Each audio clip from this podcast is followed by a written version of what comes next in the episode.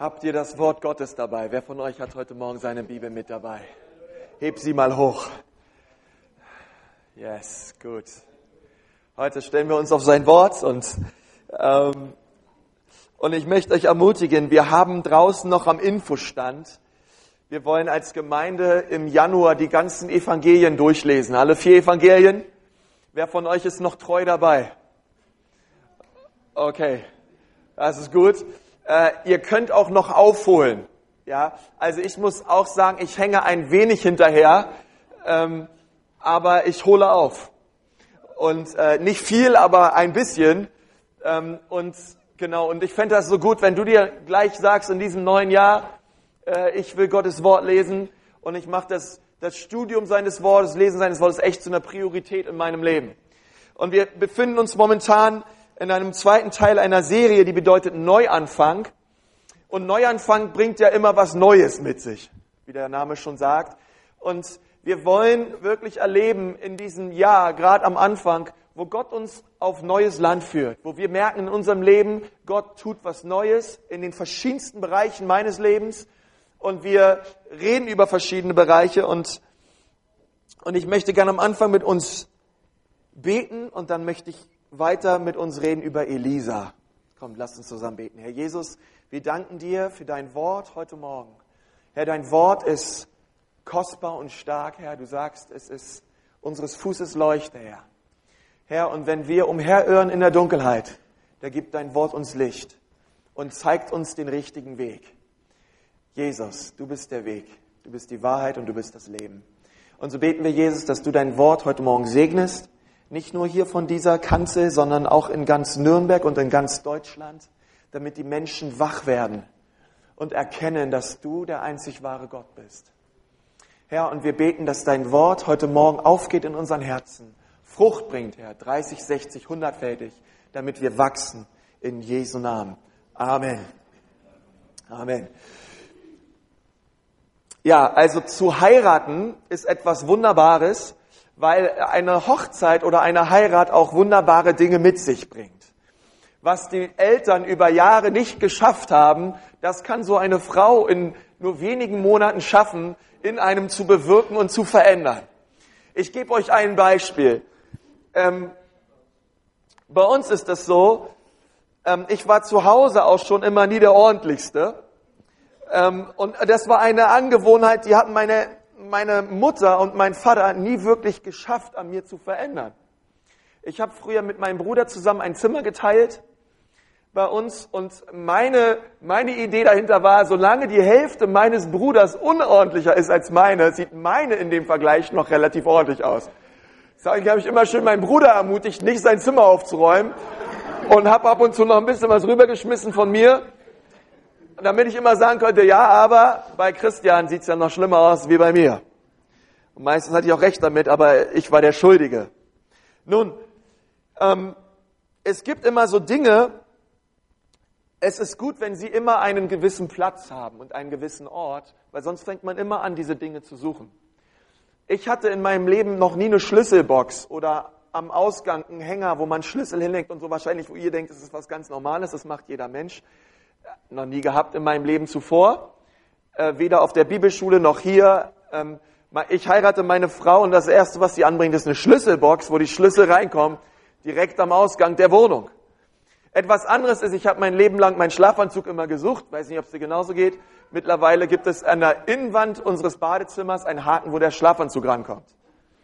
Und man entdeckt völlig neue äh, Zeitfenster, die sich eröffnen, wenn die Dinge ihren Ort haben ich bin aufgewachsen mit der Mentalität, ähm, ein Ort kann ein, ein Gegenstand kann verschiedene Plätze haben und sich an verschiedenen Plätzen auch wohlfühlen.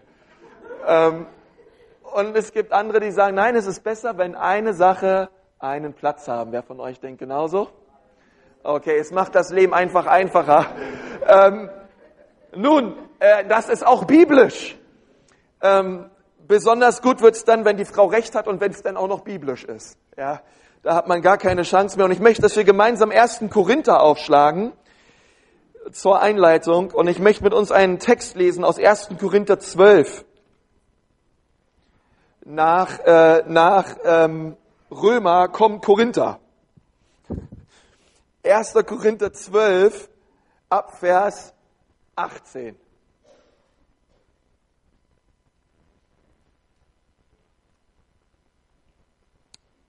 1. Korinther 12, Vers 18. Nun aber hat Gott die Glieder gesetzt.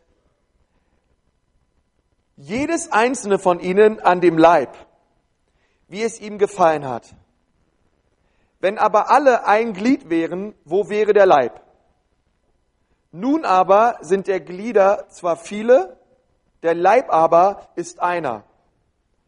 Das Auge aber kann nicht zu der Hand sagen, ich brauch dich nicht. Oder wiederum das Haupt zu den Füßen, ich brauche dich auch nicht, sondern vielmehr die Glieder des Leibes, die schwächer zu sein scheinen, sind notwendig. Sagt mal alle, sind notwendig. Und die, die wir für die Unehrbaren des Leibes halten, diese umgeben wir mit reichlicher Ehre. Und unsere Nichtanständigen haben desto reichliche Wohlanständigkeiten. Das ist eine Übersetzung, ne? Unsere Wohlanständigen aber benötigen es nicht. Aber Gott hat den Leib zusammengefügt, indem er dem Mangelhaften reichlichere Ehre gegeben hat.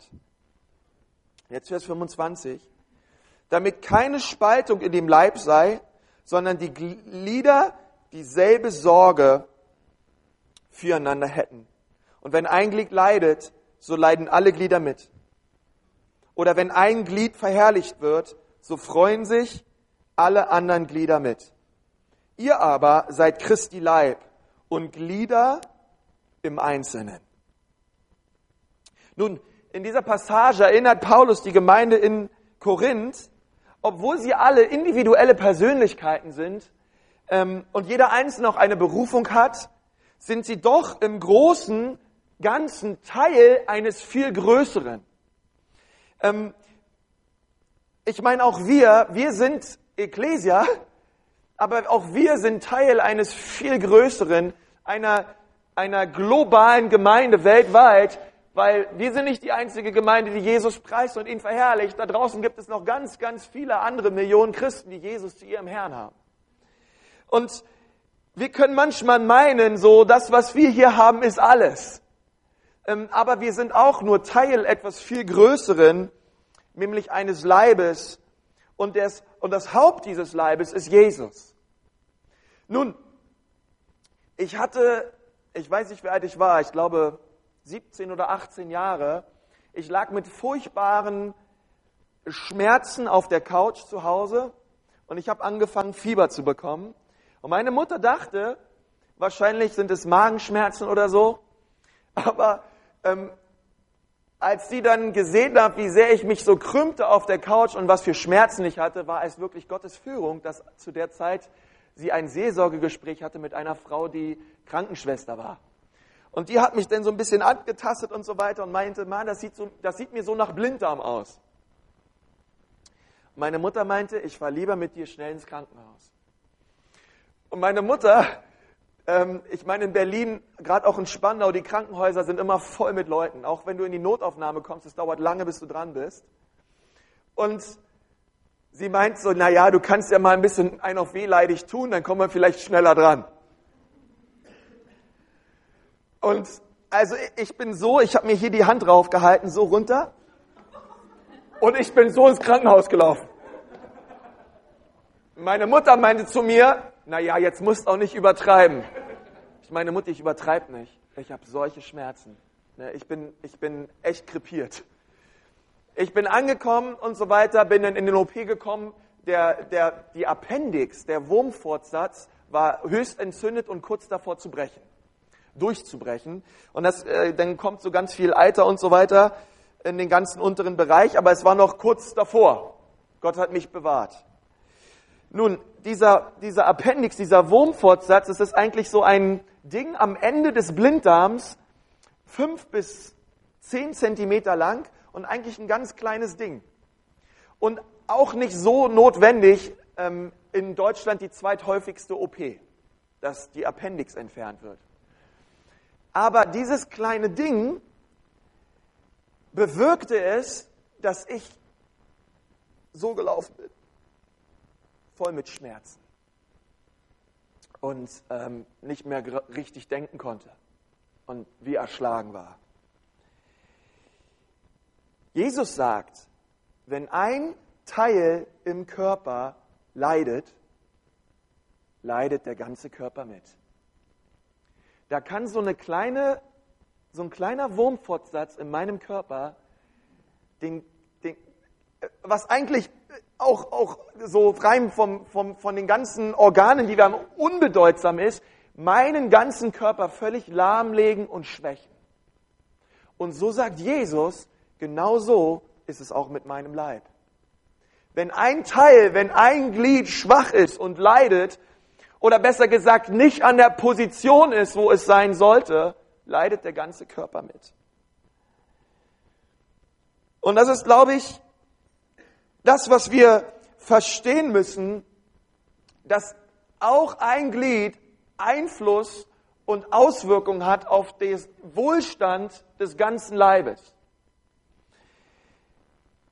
Und ich weiß, dass jeder von uns einen Platz hat an diesem Leib Jesu. Und ich weiß, dass wenn wir manchmal an unseren Platz denken, und viele von uns, wir denken gleich an irgendeine Position, die wir haben können, vielleicht auch innerhalb der Gemeinde. Und ich möchte sagen, es gibt nicht eine Position für jeden Christen, aber es gibt einen Platz für jeden Christen. Und wenn wir, wenn wir verstehen, welche Kraft dieser Platz hat und wie wichtig ist, dass wir an diesem Platz sind, dann würden wir nicht die Position suchen. Und wir würden auch niemals irgendeinen Platz innerhalb des Leibes als gering bewerten, weil alles gleich wichtig ist und seine Funktion hat. Und dann fängt man nicht an, sich zu vergleichen und sagt, der Wurmfortsatz ist wichtiger als der kleine Finger, weil ich möchte sagen, wenn der Wurmfortsatz entzündet ist, und kaputt ist, der ganze Leib kaputt geht und man womöglich auch noch dran sterben kann. Weil es geht nicht darum, was ist wichtiger und was nicht, ob Hand oder Ellbogen oder was auch immer, sondern es geht darum, wen wir erheben. Und wir erheben das Haupt. Und das Haupt ist Jesus. Um ihn geht es bei jedem Platz, den wir einnehmen innerhalb der Gemeinde. Und mit dieser kurzen Einleitung im Hinterkopf, lasst uns gemeinsam zu 1. Könige 19 gehen. Seid ihr noch dabei? Wer noch dabei ist, winke mir zu. Okay, super. 1. Könige 19. Nun, ich weiß nicht, ob ihr die Geschichte kennt, aber 1. Könige 18 sehen wir, dass Elia, ein, ein Prophet und ein Mann Gottes, einen großartigen Sieg geholt hat für das gesamte Volk Israel, weil er hat so offenkundig dem ganzen Volk gezeigt, dass Gott alleine der Herr ist und er alleine Feuer vom Himmel regnen lassen kann. Und er hat danach die Baalspriester genommen, die das Volk verführt haben, einen anderen Gott anzubeten, und er hat sie alle getötet. Und anschließend kam die Königin zu, hin, zu ihm, die, die Isabel, oder besser gesagt, sie hat ihm eine Botschaft gebracht, morgen werd auch ich dich umbringen und deinem Leben das der Baalspriester gleich machen. Vor lauter Angst und Furcht vor dieser Frau und vor diesen Worten dieser Frau ähm, flüchtet Elia in die Wüste und hat dort in der Wüste seine kleine Mitleidsparty, seine Mitleidssession und bemitleidet sein gesamtes Leben. Ach, wäre doch bloß nicht nie gemacht worden, wäre doch nie gegangen. Sein Auftrag war es aber eigentlich, mit der Isabel genau das Gleiche zu machen, was er zuvor mit den Baalspriestern gemacht hat. Aber er hat auf einmal Angst. Und diese Worte haben ihn eingeschüchtert. Und dann spricht Gott zu ihm in Vers 15. 1. Könige 19, Vers 15. Und das ist der Text, mit dem ich heute über uns reden möchte. Und der Herr sprach zu ihm, zu Elia, geh, kehre auf deinen Weg zurück zur Wüste, sagt mal alle Wüste, von Damaskus. Und wenn du angekommen bist, so salbe Hazael zum König über Syrien. Und Jehu, den Sohn Nimsis, von euch schwanger ist noch ein Namen drauf wie sein Sohn Nimsis, ist vielleicht eine Wahl, solltest du zum König über Israel salben. Und Elisa, den Sohn Saphats von Abel Mehola, sollst du zum Propheten salben an deiner Stadt. Und es soll geschehen, wer dem Schwert Hazaels entkommt, den wird Jehu töten. Und wer dem Schwert Jehus entkommt, den wird Elisa töten. Aber ich habe 7000 in Israel übrig gelassen, alle, die die Knie sich nicht vor dem Baal gebeugt haben und jeden Mund, der ihn nicht geküsst hat. Jetzt Vers 19. Und er ging von dort weg und fand Elisa, sagt mal Elisa, den Sohn Saphats, der gerade mit zwölf Joch Rindern vor sich herflügte. Und, es, und er war bei dem Zwölften und Elia ging zu ihm hin und warf seinen Mantel über ihn. Und er verließ die Rinder und lief Elia nach und sprach, lass mich doch meinen Vater und meine Mutter küssen, so will ich dir nachfolgen. Und er sprach zu ihm, geh, kehre zurück, denn was habe ich dir schon angetan? Nun, wir sehen, dass Elia an das Ende seines Dienstes kam als Propheten für das Land und Gott gesagt hat, Elia, du hast dich einschüchtern lassen und du hast nicht das zu Ende geführt, was ich dir befohlen habe, nun wird ein anderer an deiner Stadt das zu Ende tun, wozu ich dich berufen habe, nämlich Elisa. Nur ganz kurz Klammer auf. Wenn du nicht das tust, wozu Gott dich gerufen hat, Gott wird doch einen anderen finden. Aber der andere hat doppelte Arbeit. Weil der muss auch noch das tun, wozu Gott ihn berufen hat. Plus dem, wozu Gott dich berufen hat. Und Gott fand Elisa ähm, in der Wüste, ging er raus nach Damaskus und er fand Elisa und Elisa befand sich hinter Rindern, hinter zwölf Rindern und war gerade dabei, äh, was macht man? Äh, das Feld zu bestellen. Und es war quasi ein Neustart, ein Neuanfang in dem Leben von Elisa, wo Elisa, äh, wo Elia zu ihm kam. Es ist doch interessant, dass Elia Elisa fand und dass Gott Elisa berufte. Kein Held, kein Superstar, kein Typ mit viel Erfolg und großem Ansehen, kein CFO, kein CEO, kein, kein Doktor, kein Professor, sondern ein Mann, der hinter zwölf Rindern war. Und Gott wollte, dass Elia zurückgeht in die Wüste, um diesen Mann zu finden. Denn etwas völlig Neues sollte anfangen. Und ich möchte dir sagen, dass es einen Platz gibt, einen Ort gibt, wo Gott etwas völlig Neues starten möchte in deinem Leben. Der Ort vielleicht, wo du meinst, alles ist vorbei. Vielleicht in deiner Ehe, in deiner Arbeit oder mit deinen Kindern oder vielleicht auch in der Gemeinde und du meinst, keiner sieht mich. Du denkst, ich investiere mich rein, keiner ist dankbar.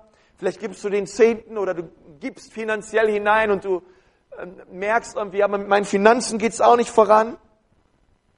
Oder du bist darüber zermürbt und zerknirscht, dass du immer noch keinen Partner hast. An diesem Ort, wo es trocken war, und wo Elisa meinen könnte, Gott hat ihn vergessen, genau dahin kam Gott zu ihm und hat zu ihm gesprochen durch Elia und hat ihn neu berufen. Gott schickt Elia zu Elisa zurück in die Wüste hinter die zwölf Rinder. Dort hat er den Mann Gottes gefunden, der die ganze Nation leiten sollte. Kein toller Ort, aber Gott hat das beste Navi der Welt. und er hat ihn gefunden. Und ich möchte dir sagen, Gott hat eine Vorliebe daran, Menschen zu finden in Wüsten und an Orten, wo man normalerweise wegguckt und nicht hinsieht. Dasselbe finden wir bei David. David war ein Mann, selbst sein Vater hat ihn nicht geachtet und gesehen. Als der Prophet Samuel kam und den neuen König Israels sein sollte, da brachte der Vater alle, alle Söhne vor. Stell dir mal vor, du bist in dieser Familie, dein Vater, einer fragt dich, wo sind deine Söhne? Jeder wird genannt, außer du. Denkst du dir, habe ich einen Papa überhaupt? Ist das überhaupt mein Vater hier? Und Gott hat gesagt, äh, Gott hat zu Samuel gesagt, frag ihn, hast du noch einen Sohn? Er hat gesagt, ja, ich habe noch einen Sohn. Einen kleinen, rothaarigen, braungebrannten Bengel, der draußen ist bei den Schafen. Und Gott hat gesagt, gehe hin und salbe ihn zum König. Mose ist geflüchtet, raus, raus aus Israel, rein in die Wüste.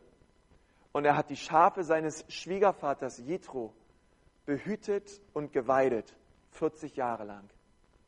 Stell mal vor, ist bei deinem Schwiegervater, ist vielleicht schon schlimm genug.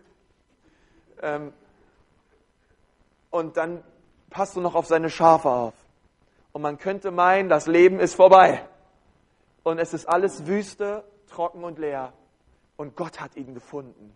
Und er hat im Dornbusch zu ihm gesprochen und gesagt, Mose, dich will ich haben, um mein Volk zu befreien.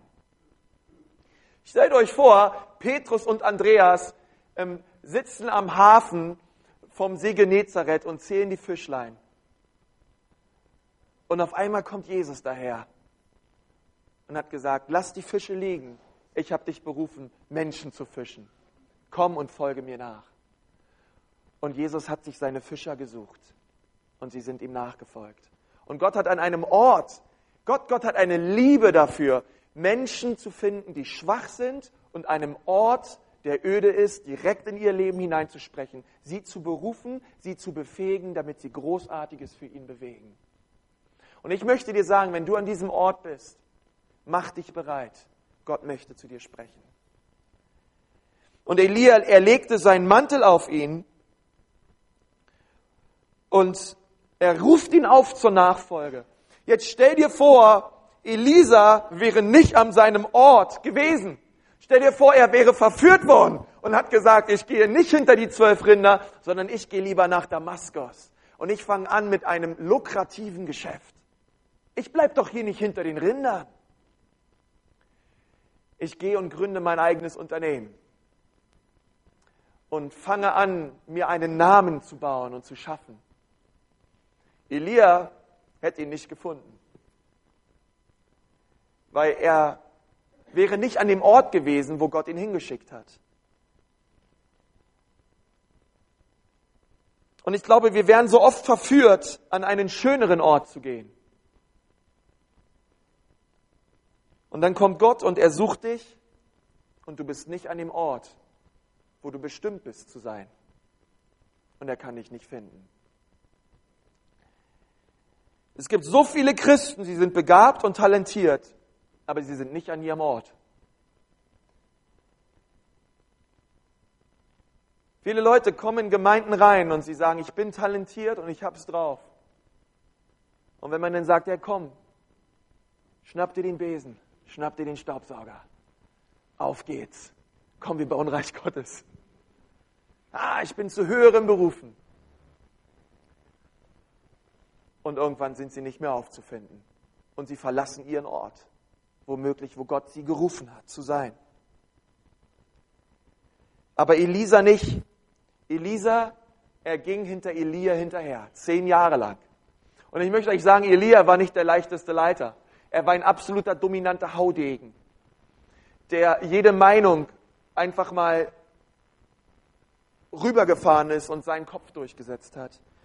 Und Elisa diente ihm Theologen sagen, zwischen 10 bis 14 Jahre war er an seiner Seite und hat gesagt, nein, ich bleibe hier, denn das ist mein Platz. Und ich möchte dir sagen, dass die Bibel sagt im Psalm 92, wer gepflanzt ist im Hause des Herrn, der wird grünen wie die Zeder am Libanon.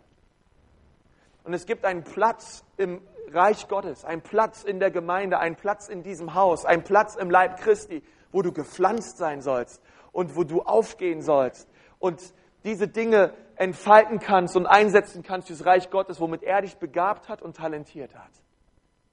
Weil du bist wichtig für den Leib Christi. Du bist wichtig für das Reich Gottes. Gott hat Elia gebraucht, damit Elisa gesalbt wurde. Die Voraussetzungen waren Rinder und Wüste. Und es macht keinen Sinn, aber es ist Gottes Weg, weil es um mehr geht. Es geht um mehr als das, was wir sehen. Wisst ihr, warum es wichtig ist, dass wir als Ecclesia eine großartige Gemeinde bauen? Damit deine Kinder irgendwann mal ein geistliches Zuhause finden, was stark ist und woran sie sich erfreuen. Und sie sagen können, ich kann es kaum abwarten, in die Gemeinde zu gehen. Hey, wir, wir, wir müssen mehr bauen als das, was, wir, als das, was wir sehen. Wir müssen weiter sehen als das, was wir sehen. Wir müssen eine Perspektive bekommen, die größer ist als das, was wir momentan sehen, weil wir mehr wollen als das, was wir haben. Und es ist so wichtig, auch Elisa, er hat mehr gesehen als das, was er hatte. Es ging um mehr. Hey, es geht um, es geht nicht nur darum, halt dich rein, und bewahre dich für die Ehe als ein Gesetz, was du befolgen sollst, sondern es geht um mehr.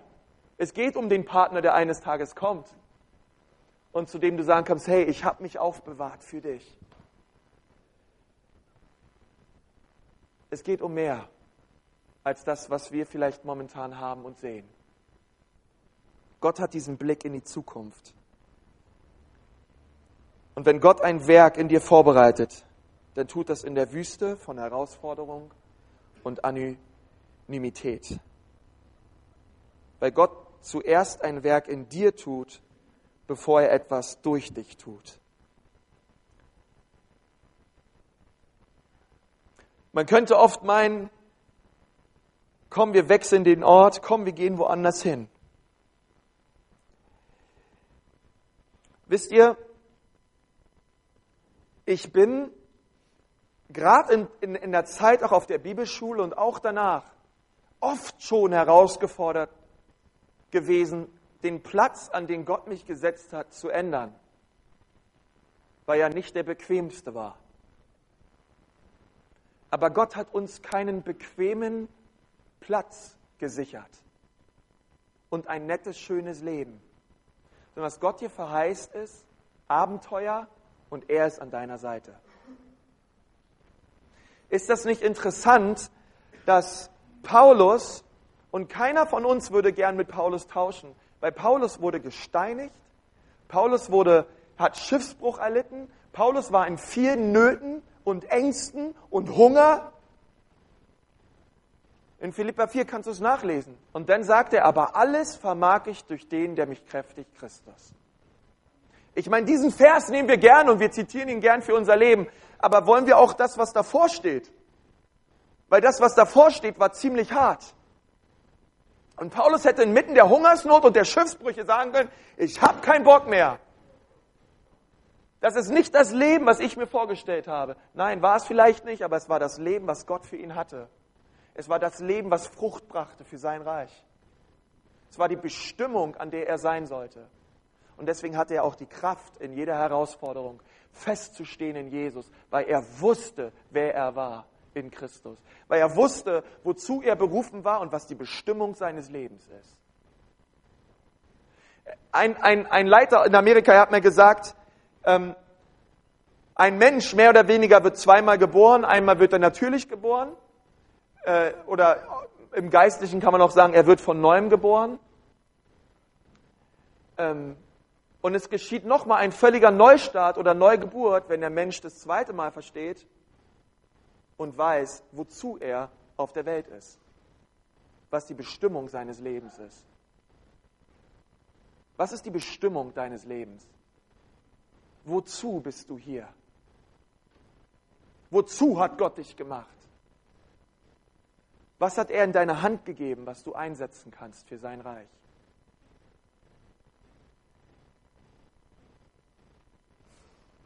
Und ich möchte dir sagen,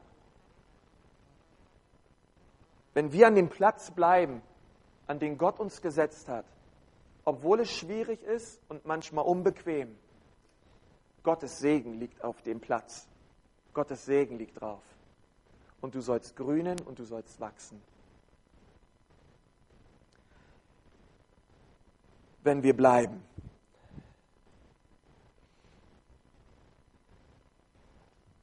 Wisst ihr,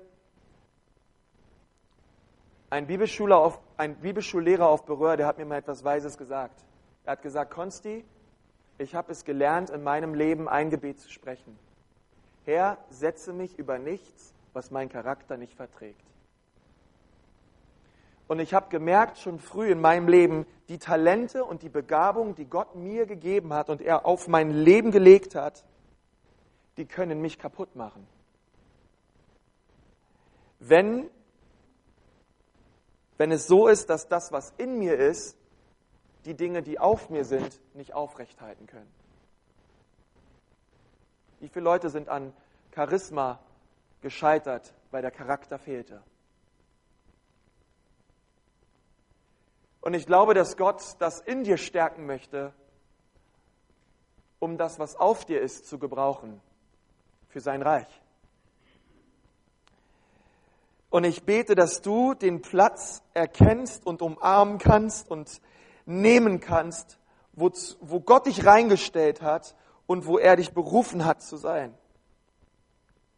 Jesus hat einmal gesagt, mit Blick aufs Kreuz, Herr, nicht mein Wille, sondern dein Wille geschehe.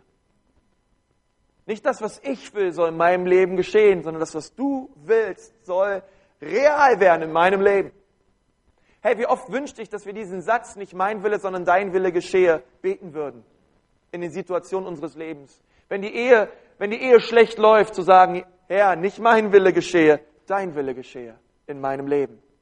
Wenn die Dinge nicht funktionieren, die Herausforderungen da sind und es hart auf hart kommt, Herr, nicht das, was ich jetzt will, fleischlich, seelisch hier durchbrennen möchte und am liebsten um mich hauen würde, nicht das soll geschehen, Gott, sondern dein Wille, das, was du vorhast, das soll jetzt geschehen in dieser Situation. Und Jesus musste seinen Platz einnehmen und sein Platz hieß Kreuz, sein Platz hieß Gethsemane.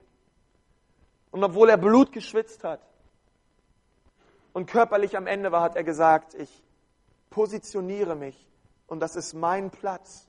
Deswegen bin ich gekommen, um für der Welt Sünden zu sterben. Wenn, wenn wir wissen, wozu wir gemacht worden sind und was die Bestimmung ist unseres Lebens, nichts kann uns aufhalten. Paulus konnte nichts aufhalten. Bei all den Anfechtungen hat er sogar noch gesagt, freut euch alle Zeit. Wiederum aber sage ich, freut euch. Übrigens den Philippa-Brief, wo da steht, Philippa 3, Vers 1 und 4, Vers 13, hat er aus dem Gefängnis geschrieben und hat genau das erlebt. Aber er wusste, wozu er gemacht ist. Er kannte seinen Platz und wusste, warum er da ist.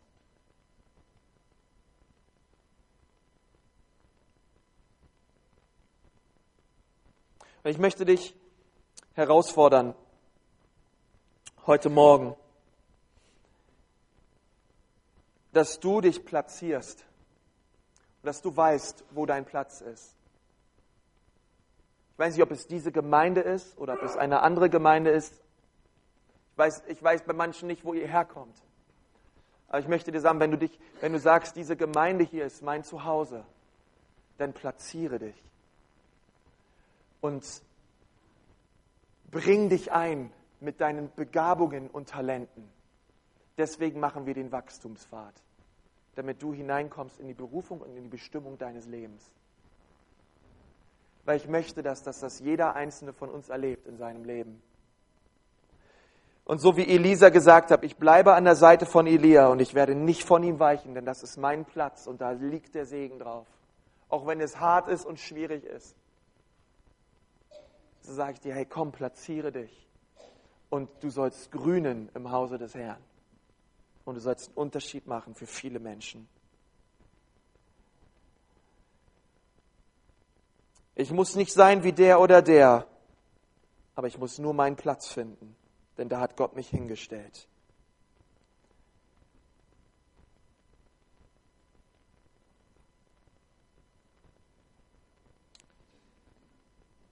Gott hat dich hierher gebracht heute Morgen, um dir zu sagen, dass du deinen Platz brauchst im Leib Christi, dass es wichtig ist, dass du weißt, wo du hingehörst. Und dass wenn du auch Sonntagmorgens nicht da bist, dein Stuhl leer ist und auch ein leerer Stuhl eine Botschaft hat. Und vielleicht möchtest du in diesem Jahr neu starten und neu anfangen und sagen, ja Jesus, ich möchte mich positionieren in deinem Leib.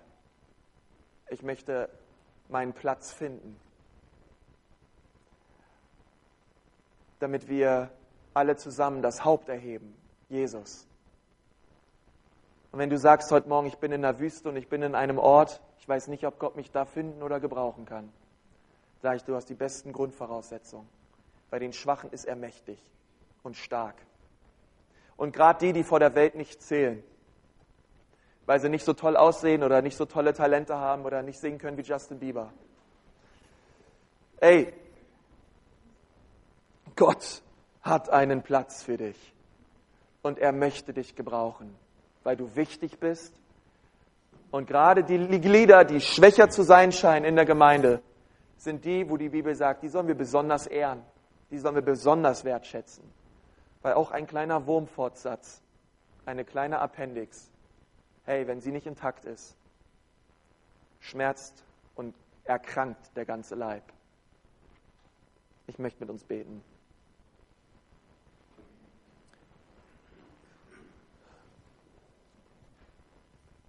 Herr Jesus, ich danke dir von ganzem Herzen, dass du deine Gemeinde baust. Und ich danke dir, Herr Jesus, für jeden Einzelnen, der heute Morgen hier ist. Kein Produkt des Zufalls, Herr, sondern erschaffen und gemacht von dir. Mit einer Bestimmung, Herr, und mit Dingen, Gott, die du in unsere Hände gelegt hast, damit wir sie gebrauchen für dein Reich. Und Herr Jesus, ich bete, dass du jedem Einzelnen zeigst, Herr, wozu du die Person gemacht hast. Und Herr, dass du kommst und dass du sprichst auch in diesen Tagen, dass du auch den Wachstumspfad benutzt als etwas, wo wir diese Dinge rausfinden können, wo sich diese Dinge kristallisieren und wir mit Klarheit sehen, was unsere Begabungen und Talente sind. Herr, damit wir sie einsetzen für dein Reich und damit wir dich erheben, Jesus, als das Haupt des Leibes. Herr, und ich bete für alle die, die keinen Platz haben, Herr, die auch irgendwie nie einen Platz hatten und sich immer so vorkommen, Herr, als wären sie nicht genug, Herr. Dass du sie jetzt stärkst, Gott, dass du ihr Innerstes erfüllst mit der Kraft deines Heiligen Geistes. Herr, und dass du auch, so wie du durch Elia zu Elisa gesprochen hast, als er in der Wüste war hinter den Rindern. Herr, dass du auch heute Morgen durch dein Wort zu diesen Menschen sprichst und sie das erkennen, Gott, dass du sie gebrauchen willst und dass sie wichtig sind, Herr, in deinen Augen. Und so komm, Heiliger Geist, und berühre du unser Herz und führe du uns hin zu Jesus. Denn du bist unglaublich gut, Herr. Und ich möchte dich fragen heute Morgen, wenn du dir so vorkommst und sagst, ich fühle mich völlig deplatziert, ich bin nicht an dem Ort, wo ich sein sollte, oder du hast noch gar keinen Platz, noch gar keinen Ort, wo du sagst, hier diene ich Gott und hier bin ich in meiner Berufung. Und du sagst heute Morgen, ja, aber ich, ich möchte Gott bitten, dass er mir das zeigt, wo mein Platz ist im Leib. Dann heb mal jetzt deine Hand, wenn das zutrifft bei dir. Und du sagst, ja, ich weiß es nicht, ich brauche noch meinen Platz.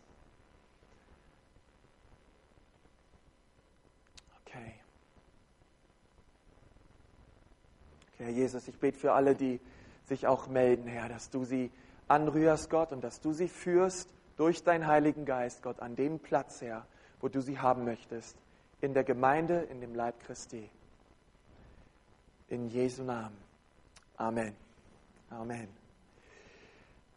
Gott ist treu. Gott ist treu.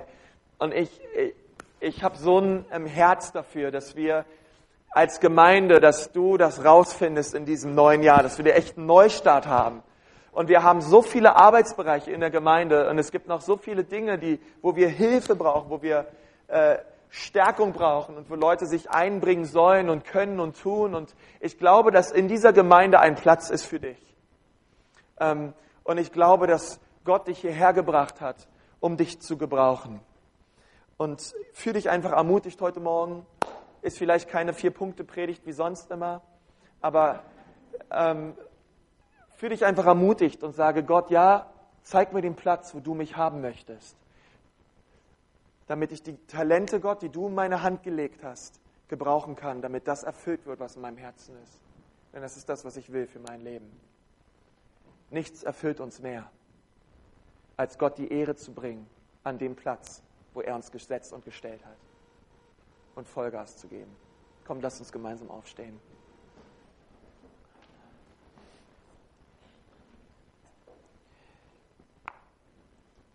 Lass uns nochmal die Augen schließen. Herr Jesus, ich preise dich dafür jetzt, Herr, dass du uns dort hineinführst. Und ich möchte dich fragen heute Morgen, ich weiß, dass einige Leute hier sind. Vielleicht sind es drei oder vier Leute. Und du lebst nicht in einer Beziehung mit Jesus. Er ist nicht dein Herr. Und du bist heute Morgen hierher gekommen zur Gemeinde, um ihnen eine Chance zu geben. Und zu sagen, ja Gott, keine Ahnung, wenn es dich wirklich gibt. Und Gott hat heute Morgen zu dir gesprochen. Und er sagt, ja, mich gibt es wirklich. Und ich habe wirklich meinen Sohn Jesus gegeben für dich, damit du befreit wirst von der Last und von der Macht der Sünde in deinem Leben. Und du mich kennenlernst und lieben lernst. Ich möchte dir sagen, dass Jesus am Kreuz für dich gestorben ist vor 2000 Jahren und dass wir wirklich erst mit einem Neustart anfangen in unserem Leben, wenn wir diesen Neustart erlebt haben. Dass unser, dass wirklich unser altes Leben mit all diesen sündhaften Dingen am Kreuz stirbt. Und er unser Herr und unser Erlöser wird und wir mit ihm ein neues Leben beginnen können. Da beginnt der wirkliche Neustart. Und ich möchte dich ermutigen, wenn du heute Morgen hier bist und sagst, ja, diesen Neustart will ich für mein Leben Vielleicht können wir die Augen schließen, einfach aus Respekt, wenn es Leute gibt, die sagen, hey, ich will es vielleicht nicht, dass das gleich jeder sieht, aber wenn du da bist und du sagst, ja, das ist für mich, dann heb mal jetzt deine Hand, wenn du da bist heute Morgen. Sagst, ja, Jesus, hier bin ich. Komm in mein Herz. Sei du mein Herr und sei du mein Erlöser. Halleluja. Danke, Vater. Herr, wir preisen dich. Herr, wir preisen dich. Herr, wir preisen dich. Danke, Herr, dass es darum geht, Herr, dass Menschen dich finden und Verlorene errettet werden. Vater, wir loben dich. Vater, wir loben dich. Danke, Jesus. Danke, Jesus. Danke, Jesus. Danke, Jesus. Hat sich keiner gemeldet. Kommt nicht oft vor aber ich weiß, es sind welche hier. Und es ist Gottes Reden zu dir an diesem Morgen, dass er dich liebt und dass er sich nach dir sehnt. Komm nach Hause zum Vater. Er wartet schon auf dich. Und ich möchte, ich, ich möchte dir sagen, mach es heute fest. Musst es nicht festmachen durch ein Handheben. Handheben macht uns eh nicht zum neuen Menschen. Aber komm vielleicht danach nach vorne, lass für dich beten. Und bekenne Jesus deine Schuld und deine Sünden.